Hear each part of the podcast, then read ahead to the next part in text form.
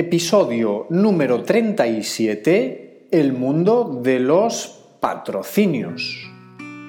Bienvenidos a Marketing Club, podcast en el que hablamos sobre experiencias en marketing y mundo emprendedor en general. Si tienes una web, estás de suerte, hosting de calidad con servicios que te mecen.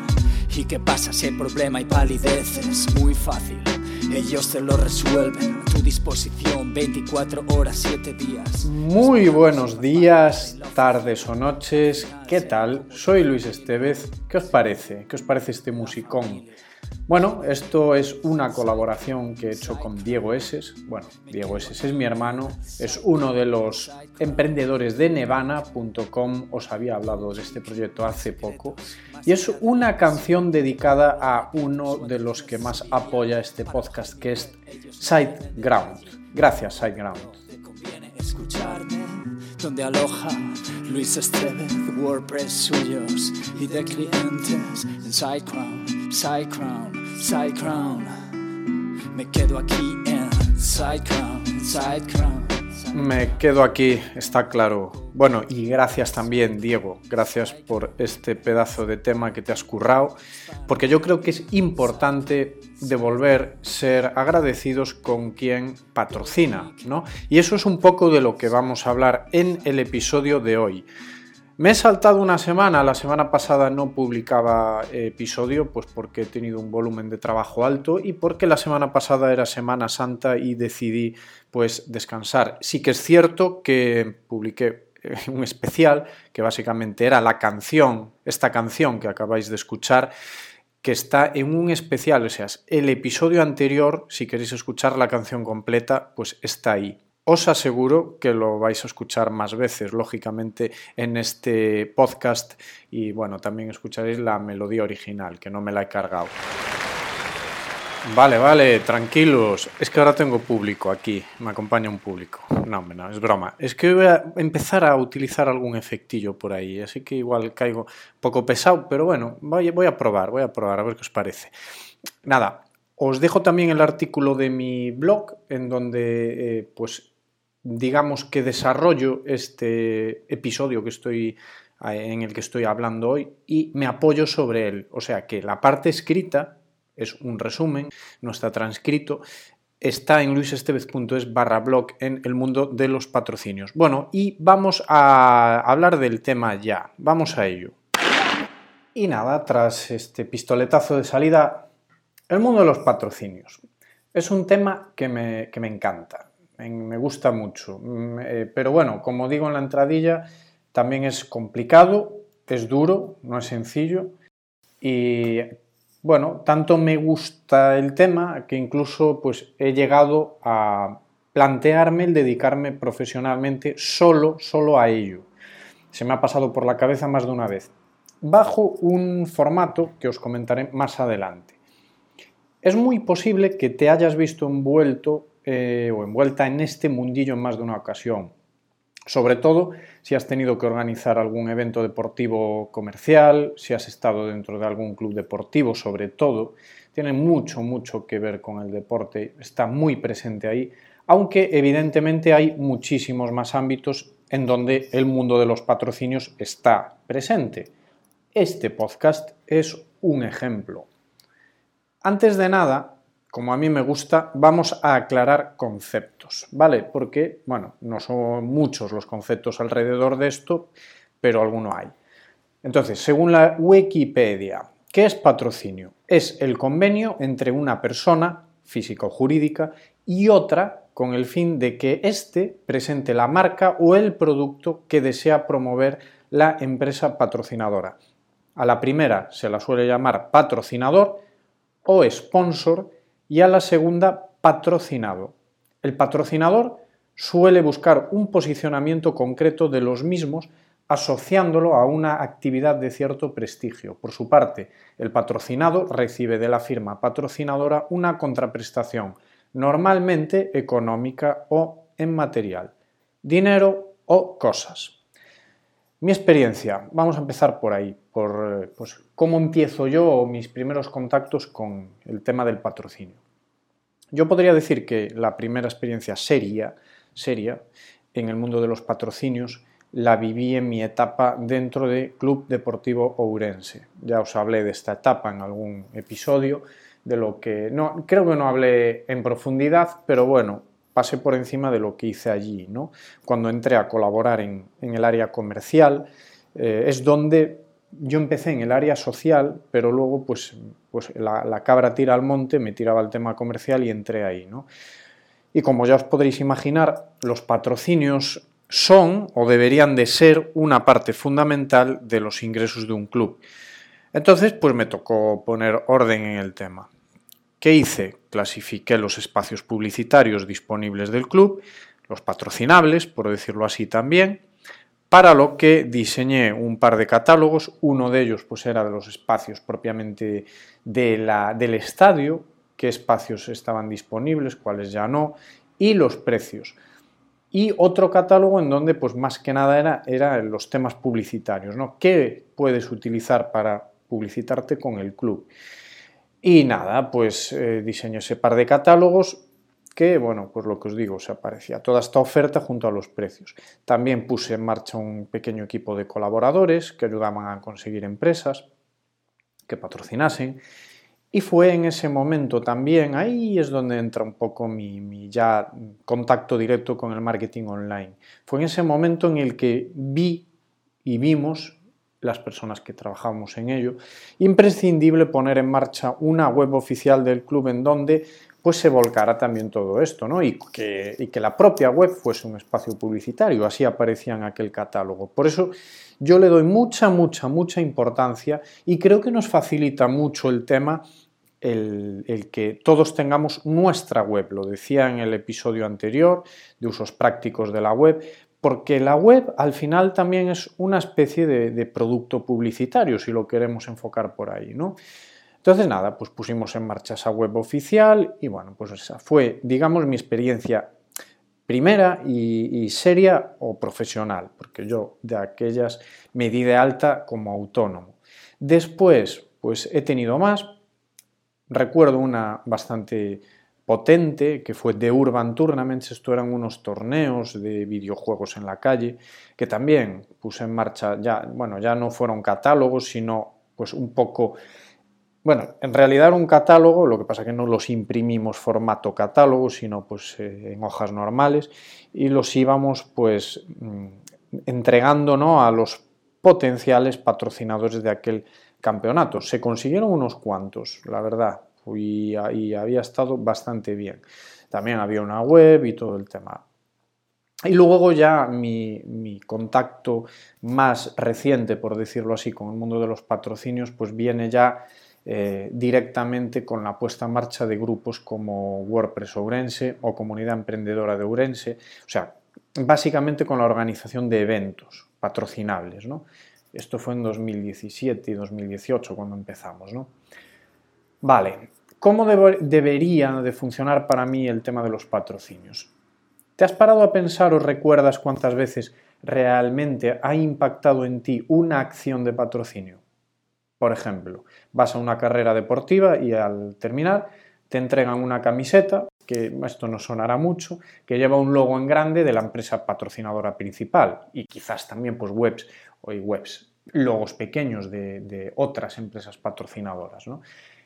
Te fijas en esa empresa y la semana siguiente empiezas a seguirla en redes, entras en la web, ves qué servicios ofrecen y en un futuro te acuerdas de ellos para contratarles o comprarles algo. ¿Cuántas veces te ha pasado esto? ¿Cuántas veces has hecho tú proactivamente eso? Pocas, ¿verdad? Bueno, para mí uno de los motivos de por qué este tipo de acciones no funcionan es precisamente por eso, porque es una acción puntual y falta de estrategia, ¿vale? Es decir, vemos un logo y ya está, y poco más. ¿Qué? Vale, eh, y, qué? Veo un logo y qué? ¿Qué me dice eso? ¿Qué, ¿Qué paso a la acción me da eso? Ver un logo. Vale, aunque esté acompañado de un mensajito, pero ¿qué? Bueno, pues ahí falta, faltan cosas, falta estrategia. ¿Y esto por qué es? ¿Por qué pasa? Porque nos encontramos en un mundo o en un sector o en un subsector no profesionalizado. Por supuesto, hay empresas con recursos, con personal, muchas, muchas que lo trabajan muy bien. A ver, ya no entro en el mundo del fútbol, por ejemplo, que eso ya es, ya es primera división, ¿no? Primera división sobre todo, pues ahí, claro, el tema de los patrocinios, ya solo con la de gente, eso es pesca por arrastre pura y dura. Toda la gente, millones de espectadores que ven las televisiones, los partidos y ven esas marcas ahí, pues bueno, pues funciona, funciona, de alguna manera funciona, si no, no estarían ahí, lógicamente, ¿no? Vamos a bajar más a, bueno, más, más a lo raso, ¿no? A, nuestros terrenos, que en un país como España, en donde predominan pymes y autónomos, en la mayoría de casos, pues no, no tenemos, ¿no? no tienen ni siquiera un departamento, una persona responsable de marketing, que es donde podríamos encajar el tema de los patrocinios. Y es muy complicado que este tipo de acciones se encuentren dentro de una estrategia a medio-largo plazo por eso. Entonces, para mí, la estrategia de patrocinios de una marca debería ser analizada y estudiada en profundidad para varias cosas, ¿no? Primera, identificar claramente los valores de la marca para saber a qué tipo de entidades que los compartan queremos unirnos. Parte de nuestro público objetivo debería de estar ahí, ¿vale? Claramente qué tipos de valores representa nuestra marca. Como ya decía o adelantaba antes, tener una visión de medio largo plazo, no quedarnos en acciones puntuales. Diseñar y generar un embudo de ventas o conversión transversal, o hablando en cristiano, que en todos los eventos patrocinados durante, por ejemplo, un año, la estrategia y mensaje para que este patrocinio funcione sea el mismo o que al menos vaya en la misma línea. Por ejemplo, un patrocinio que active un cupón de descuento o un regalo, teniendo que entrar a la web de la marca, dejando el email, etc. ¿no?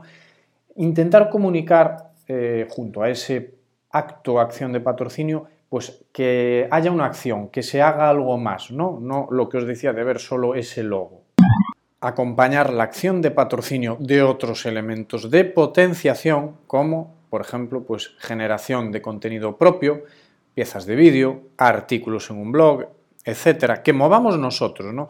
Que podamos hacer incluso campañas de difusión en redes o con influencers, merchandising o incluso presencia de personas de nuestro negocio en los eventos. Estoy hablando desde el punto de vista de un patrocinador, ¿no? En la línea de lo anterior, que nuestra base de datos de clientes propios conozcan este tipo de acciones que patrocinamos ¿Por qué? Porque en teoría, si todo está alineado, serán acciones que, siendo nuestro público objetivo, nuestros clientes, lógicamente, serán acciones que también a ellos les interese. O sea que todos debemos de ir alineados.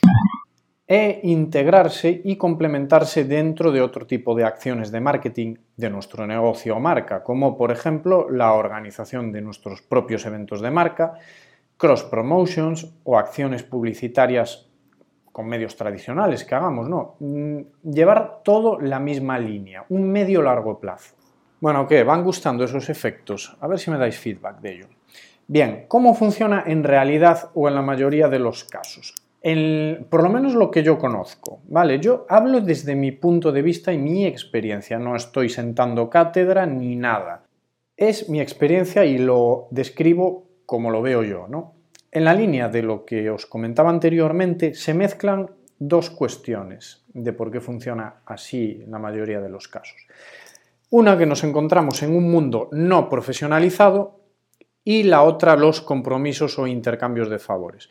Lo que suele suceder cuando se necesitan patrocinadores es acordarnos de, de, de los amigos. Da igual que la empresa no tenga absolutamente nada que ver con el evento que vayamos a poner en marcha. Da igual, da igual. Es por eso por lo que finalmente los patrocinios suelen verse como un gasto estúpido o una pérdida de dinero, ¿no?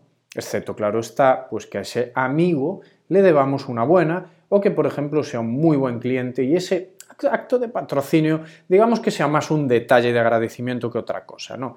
Nos salimos un poco de lo que es el patrocinio, es devolver un favor, ¿no?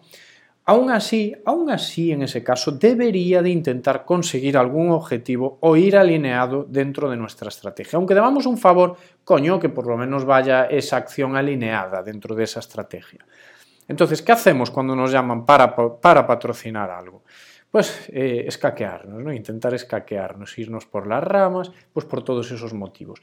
Es cierto que no solo se puede patrocinar algo económicamente, lo veíamos en la definición, sino que a veces también se puede patrocinar con producto y puede funcionar incluso mejor que con dinero. Volviendo al ejemplo de las carreras deportivas, una acción que puede funcionar muy muy bien y que funciona muy bien. De hecho, es eh, el tema de las bebidas isotónicas que se entregan al terminar la carrera. ¿no? Si hay un momento más preciso, más agradecido, más emocional, más perfecto emocionalmente que ese, por, por esa alegría, esa satisfacción por terminar, ¿no? cuando terminas, cumples el objetivo de la carrera, Dios, estás feliz.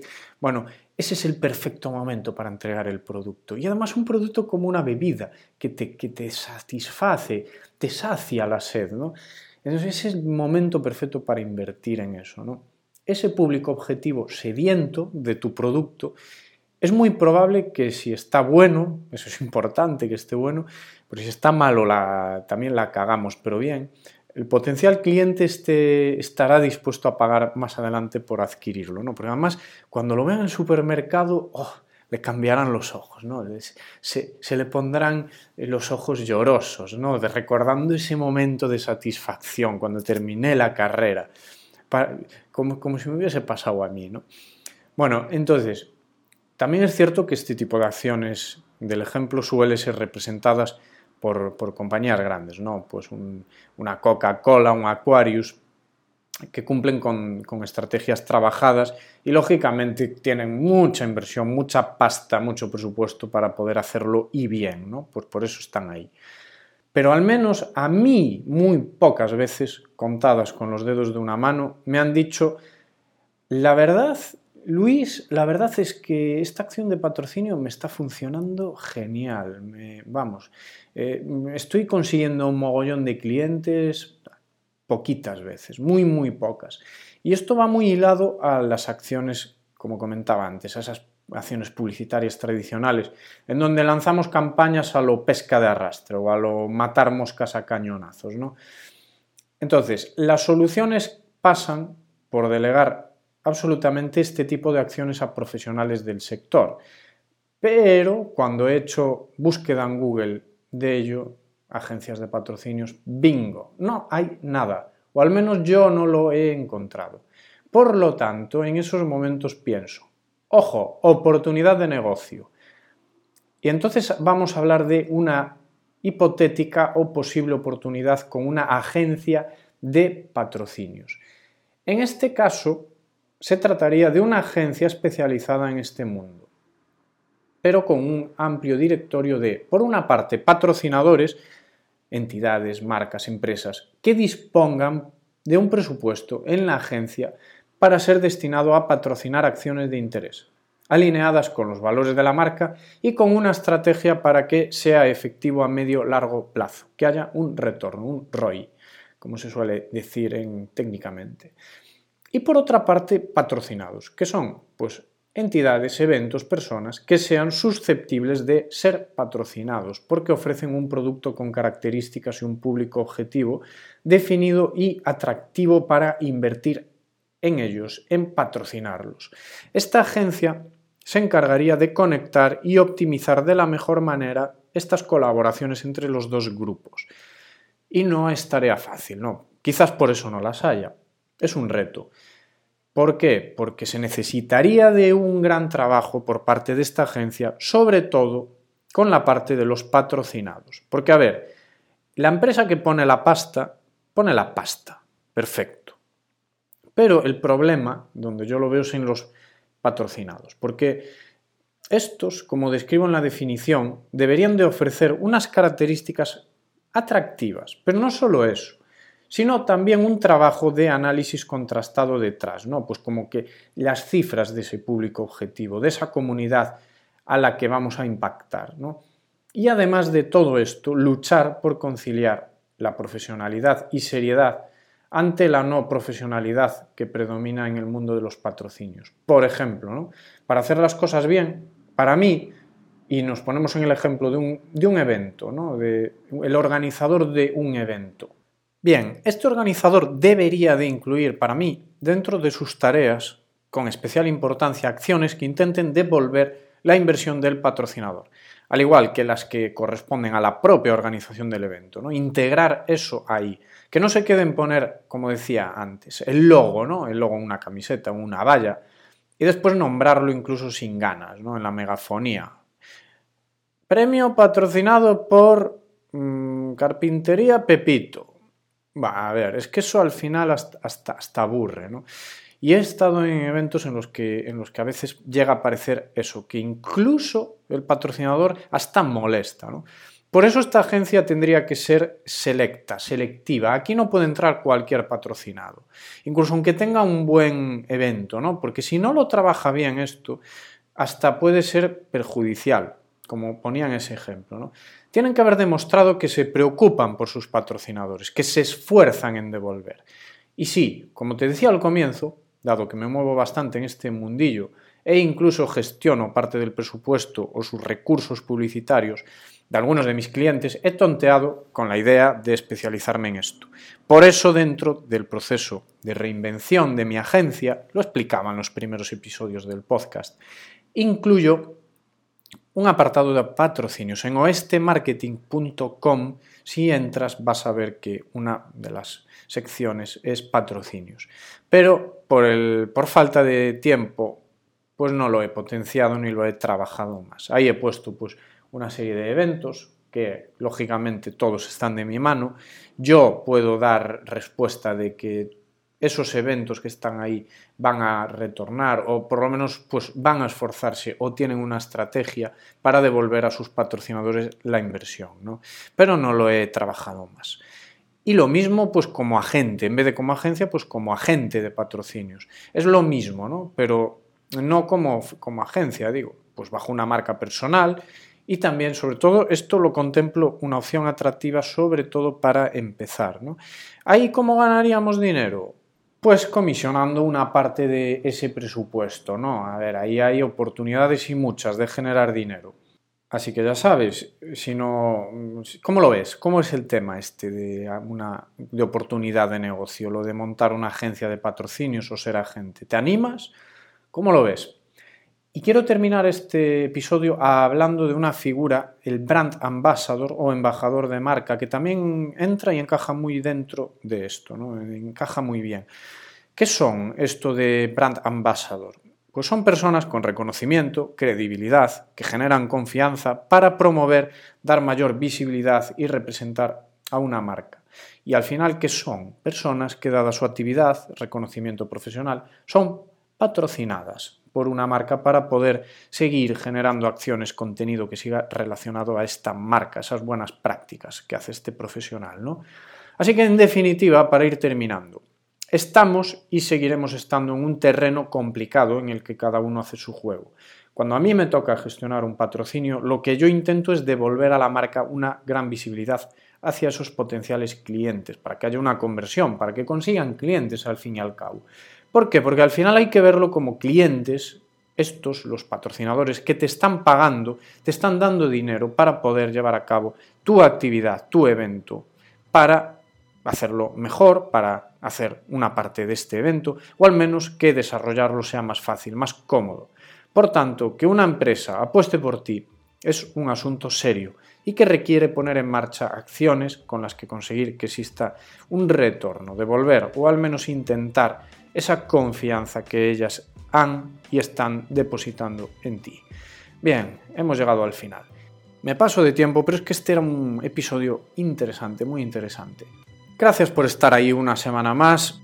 No sé de qué va a tratar el siguiente episodio, o sí, casi que sí, lo puedes ver en mi agenda. Aún así, lo único que sí sé es cómo me gusta despedirme a mí, que no es diciendo namaste, es diciendo aloha.